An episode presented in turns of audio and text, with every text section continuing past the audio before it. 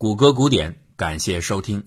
在上一期节目当中，我们介绍了量子力学研究当中出现过的一次重要的台阶现象——整数量子霍尔效应。这个效应中的台阶曲线不仅决定了 e 的平方除以 h 这个绝对物理常数的数值，同时也因为这种绝对性，使其成为电阻测量的国际标准。但是，要想通往质量单位千克的标准，仅仅有着一个台阶是不够的，我们还需要另一个重要的台阶。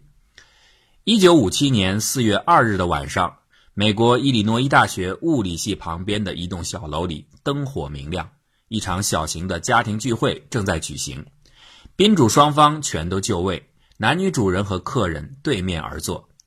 来访的客人是一位身材高大的来自瑞典的冶金学专家。而他对面的男主人是伊利诺伊大学物理系的一位教授。此时啊，瑞典客人正在高谈阔论。可奇怪的是，那位男主人却似乎心不在焉。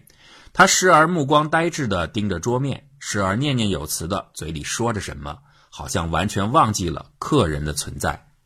旁边的女主人看出了这个场景的窘迫，她数次提醒自己的先生注意，可是呢，毫无作用。在短暂的回神之后。男人依然保持着神游的状态，客人非常的知趣，很快就告辞离开，只留下了这位男主人独自的坐在自己的客厅中。这个正在出神的人叫做约翰·巴丁，他可不是一个普通人。就在不到一年前，他刚刚获得了1956年诺贝尔物理学奖。从生活的角度来看，巴丁绝对是一个了无趣味、毫无条理的人。甚至在诺贝尔奖颁奖仪式开始前的那一刻，他居然还向同事们借领带和背心儿，因为他自己的怎么也找不着了。巴丁获奖的原因是源于一项划时代的伟大发明，而且我们都很熟悉，就是晶体管。这项发明至今仍在深刻地影响着我们的生活，但是在巴丁的心中，这却不是一项什么大不了的成就。他心里最惦记的。也是他最引以为傲的，是他此刻正在琢磨的问题——超导。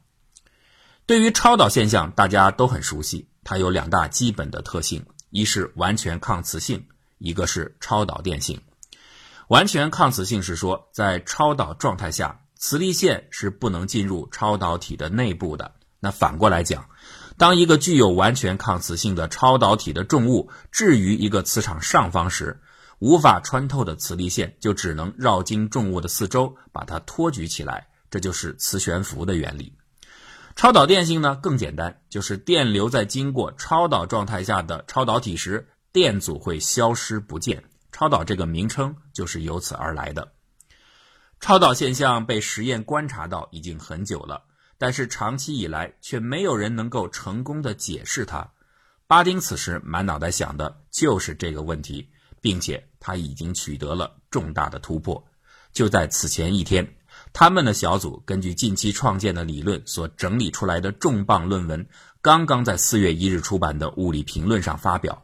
而在稍早前的三月份，美国物理学年会因为他们工作的格外重要性，竟然破例同意接收了本已超过截稿日期的来自巴丁小组的两篇报告。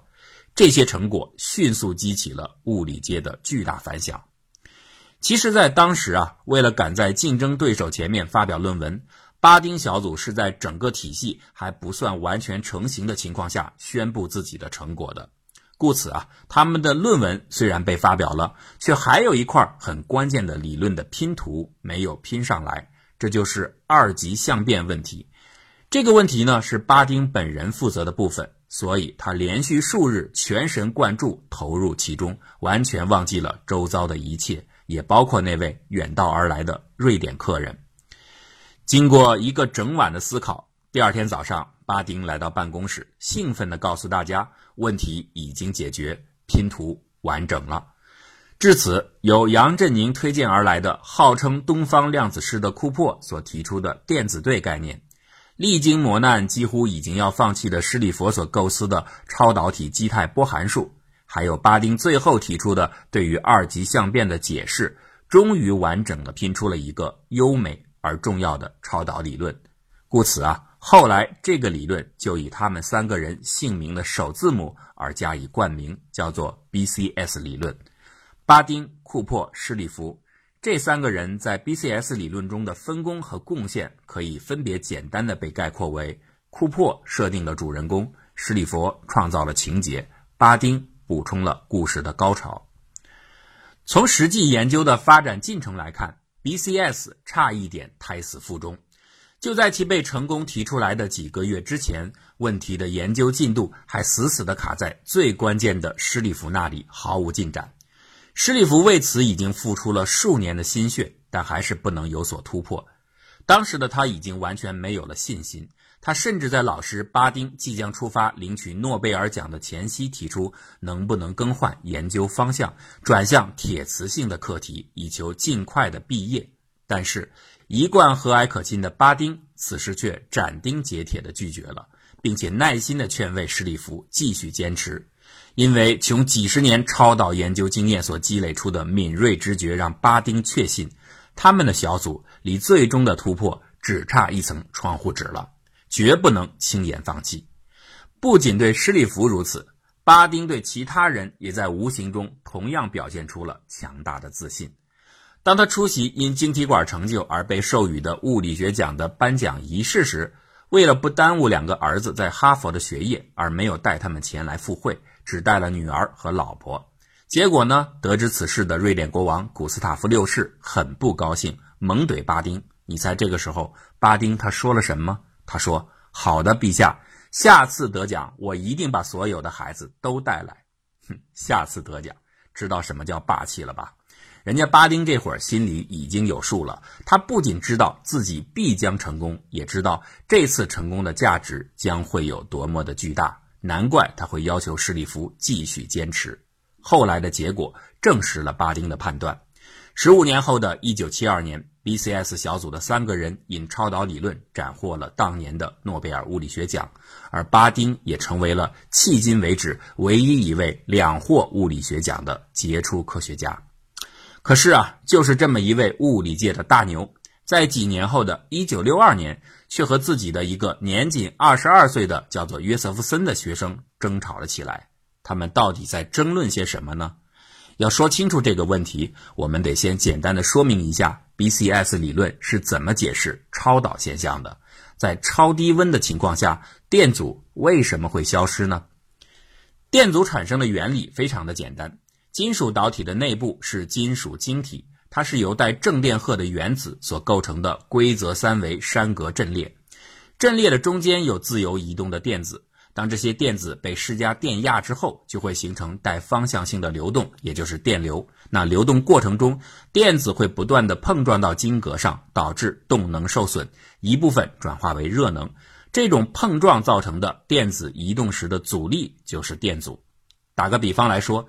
一名中学生要穿过一个站满了小学生的操场，他是一定会因为拥挤和碰撞遇到阻力的。因为你要想避免碰撞，必须同时限制两个方面的运动：一个是操场上站队的小学生不能离开自己的位置乱动，要保持整齐的队形；再一个呢，就是穿越操场的中学生自己也不能随意的选择路线。只有当小学生严格的排成队列，而中学生又严格的沿着直线穿越于方阵的间隙时，阻力才可以避免。说回到导体的情形，在一般的环境的温度下，金属晶格是在不停振动的。环境能量越高，振动就会越剧烈。这就相当于站队的小学生，他不可能完全听话而不乱动。他们的活跃程度取决于当时的温度，越低的温度下。每一个山格点的活动就会越衰弱，晶格的秩序也就会越规范，那穿越期间的电子与之碰撞的几率也就越低。这就是为什么电阻会随着温度下降而减小的原因。但是啊，这种减小是有限度的，这样的减小并不会导致碰撞发生的几率直接下降为零，因为即使所有的小学生都待在原地一动不动了，可是中学生也一样不听话呀。穿越的电子，它仍然是随机运动的，碰撞还是不可避免，所以不会为零。既然如此，超导现象该怎么解释呢？为什么在温度下降到大约十 K 以后，电阻会突然消失呢？是什么力量让这些中学生一样的电子开始乖乖地按照规则去行进的呢？这个机制就是库珀电子对。前一段时间啊，我们都听说过关于 LIGO 探测到引力波的新闻。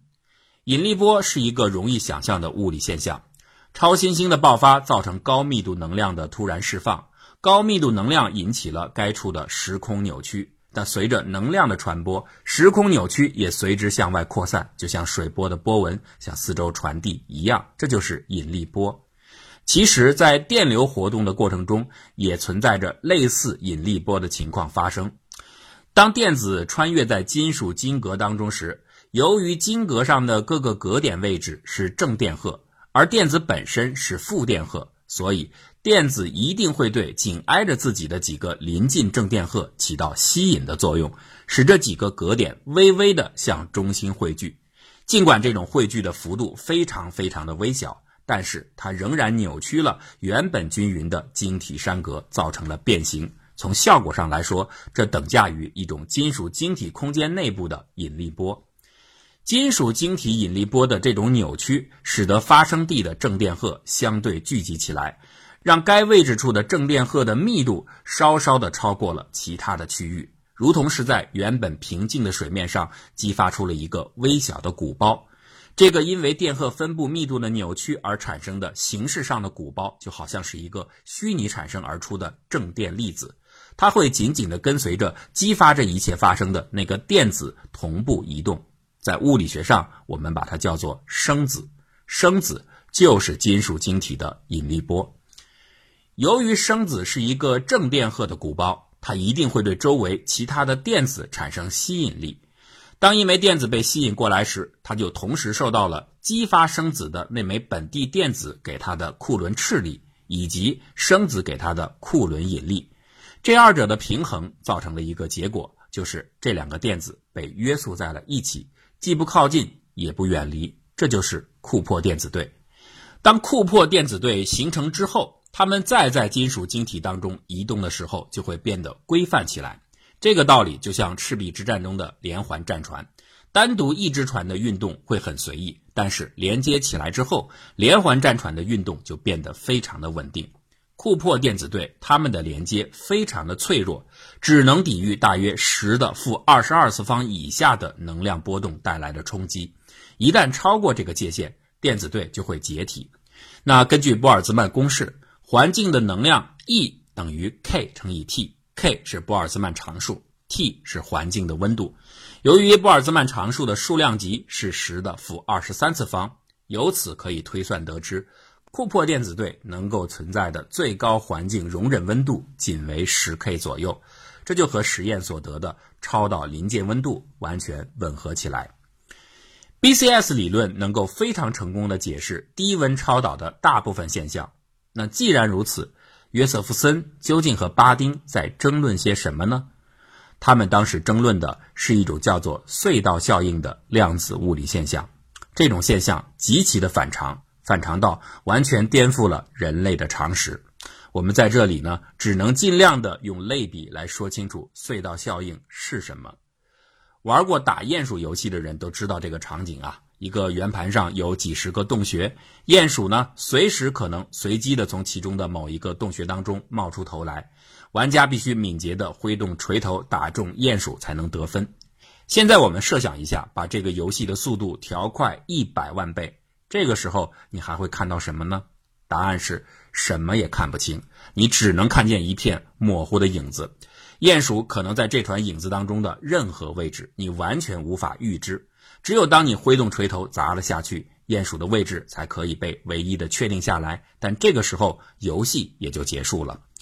这团模糊的影子在量子力学上叫做波函数，砸下锤头的动作叫做测量。从一团虚影变成确定的位置，叫做波函数的坍缩。量子力学当中的许多现象都可以这样来解读：你面对的不是通常情况下一个明确的数值，而是一团模糊的波函数。某一次测量能够让波函数发生坍缩，得到一个结果，但是坍缩之后，原先的状态也就完全改变了。电子的位置就是这样的。观察者根本看不见所谓的确定的电子，只能看见一片模糊的影子。这一团虚影当中的每个位置都有可能是电子的所在。那点密集而厚重的地方，就说明电子出现的概率较大；点虚淡而浅薄的地方，就说明电子出现的可能性较小。所以在量子力学中，人们形象地把这团电子的虚影叫做电子云。许许多多的电子云连在一起，就叫做电子气。从一个确定的点变成一朵飘忽的云，物体的行为特性将会发生难以想象的改变。比如，一个确定的小球飞向一堵墙壁，它的物理结果是明确的，肯定会被反弹回来。可是，当一个电子以一朵电子云的形式飞向墙壁的时候，这个答案就不一定了。我们给大家来解释一下：如果墙壁非常的薄，薄到小球贴上墙壁的时候，它的云朵的半径足以让这个云朵的一部分伸到了墙壁之外，那这个时候怪事儿就会出现。按照我们此前的定义，电子云的每个部分都有可能是电子的位置所在。因此啊，那伸出墙壁之外的一小部分电子云，就为整个电子的位置出现在墙壁之后提供了可能性。也因此，电子虽然面对着墙壁的阻拦，却仍有一定的机会像巴巴爸爸变形一样，凭借透过墙壁的那一小部分气体，把整个身体挪出去。这就完成了看似不可能实现的穿墙而过，这个现象就是隧道效应。其实啊，电子具有隧道效应，在一九六零年就已经在实验中被观察到。可是那只是对单个的电子而言，对于超导状态下的库珀电子对来说，它还能够出现隧道效应吗？巴丁坚定地认为这不可能，因为我们前面说过。库珀电子对是连环战船，它们已经不能再像一个孤立的电子一样单独的行动，而两个电子同时出现穿墙而过的几率实在不高，所以不会发生隧道效应。可是巴丁的学生约瑟夫森偏偏不这么想，他当然明白，在上面那种简单的穿墙场景当中，直接让电子队翻墙大概是不行的。可是墙有很多种啊，为什么一定要限定翻这种墙呢？我自己设计一个新的墙不行吗？那怎么设计呢？巴丁不是说电子结成对儿以后，这是一种约束，所以他们不能翻墙。那我干脆以其人之道还治其人之身，我给这两个电子对儿再去配对儿，形成电子对之对。看看能不能设法利用两个配好对的电子对之间可能存在的某种关联性去翻墙。比如，我可以在两个电子对的中间竖起一道墙，用一边的电子对去拉另一边的电子对，是不是就有可能发生隧道穿越呢？那想到这里，约瑟夫森感到豁然开朗。他设计了一种新型的墙壁，左右两侧各是一段超导体，所以里面都存在着大量的库珀对。然后在这两侧的超导体的中间夹上一层非常薄的绝缘体，形成一种类似三明治的结构。这个薄薄的绝缘体层既构成了一种弱连接，让两侧的超导体中的电子云有可能发生关联；同时呢，它又是一道墙壁，可以起到隧道壁垒的作用。这个精妙的结构后来就被称作 S.N.S. 约瑟夫森结。有传言说，约瑟夫森就是因为有一天吃午饭的时候拿到了一个三明治，才受到启发想出这种设计方案的。这个说法是真是假，无从得知。但有一点很明确，就是这样的一种夹心设计，其实在约瑟夫森提出之前就已经有人做过了，甚至还已经观察到了隧道电流。只不过呢，当时的理论界对此的描述是一片空白。所以，研究者非常草率地把这种奇异的现象当做一种实验操作中的短路错误给忽视掉了。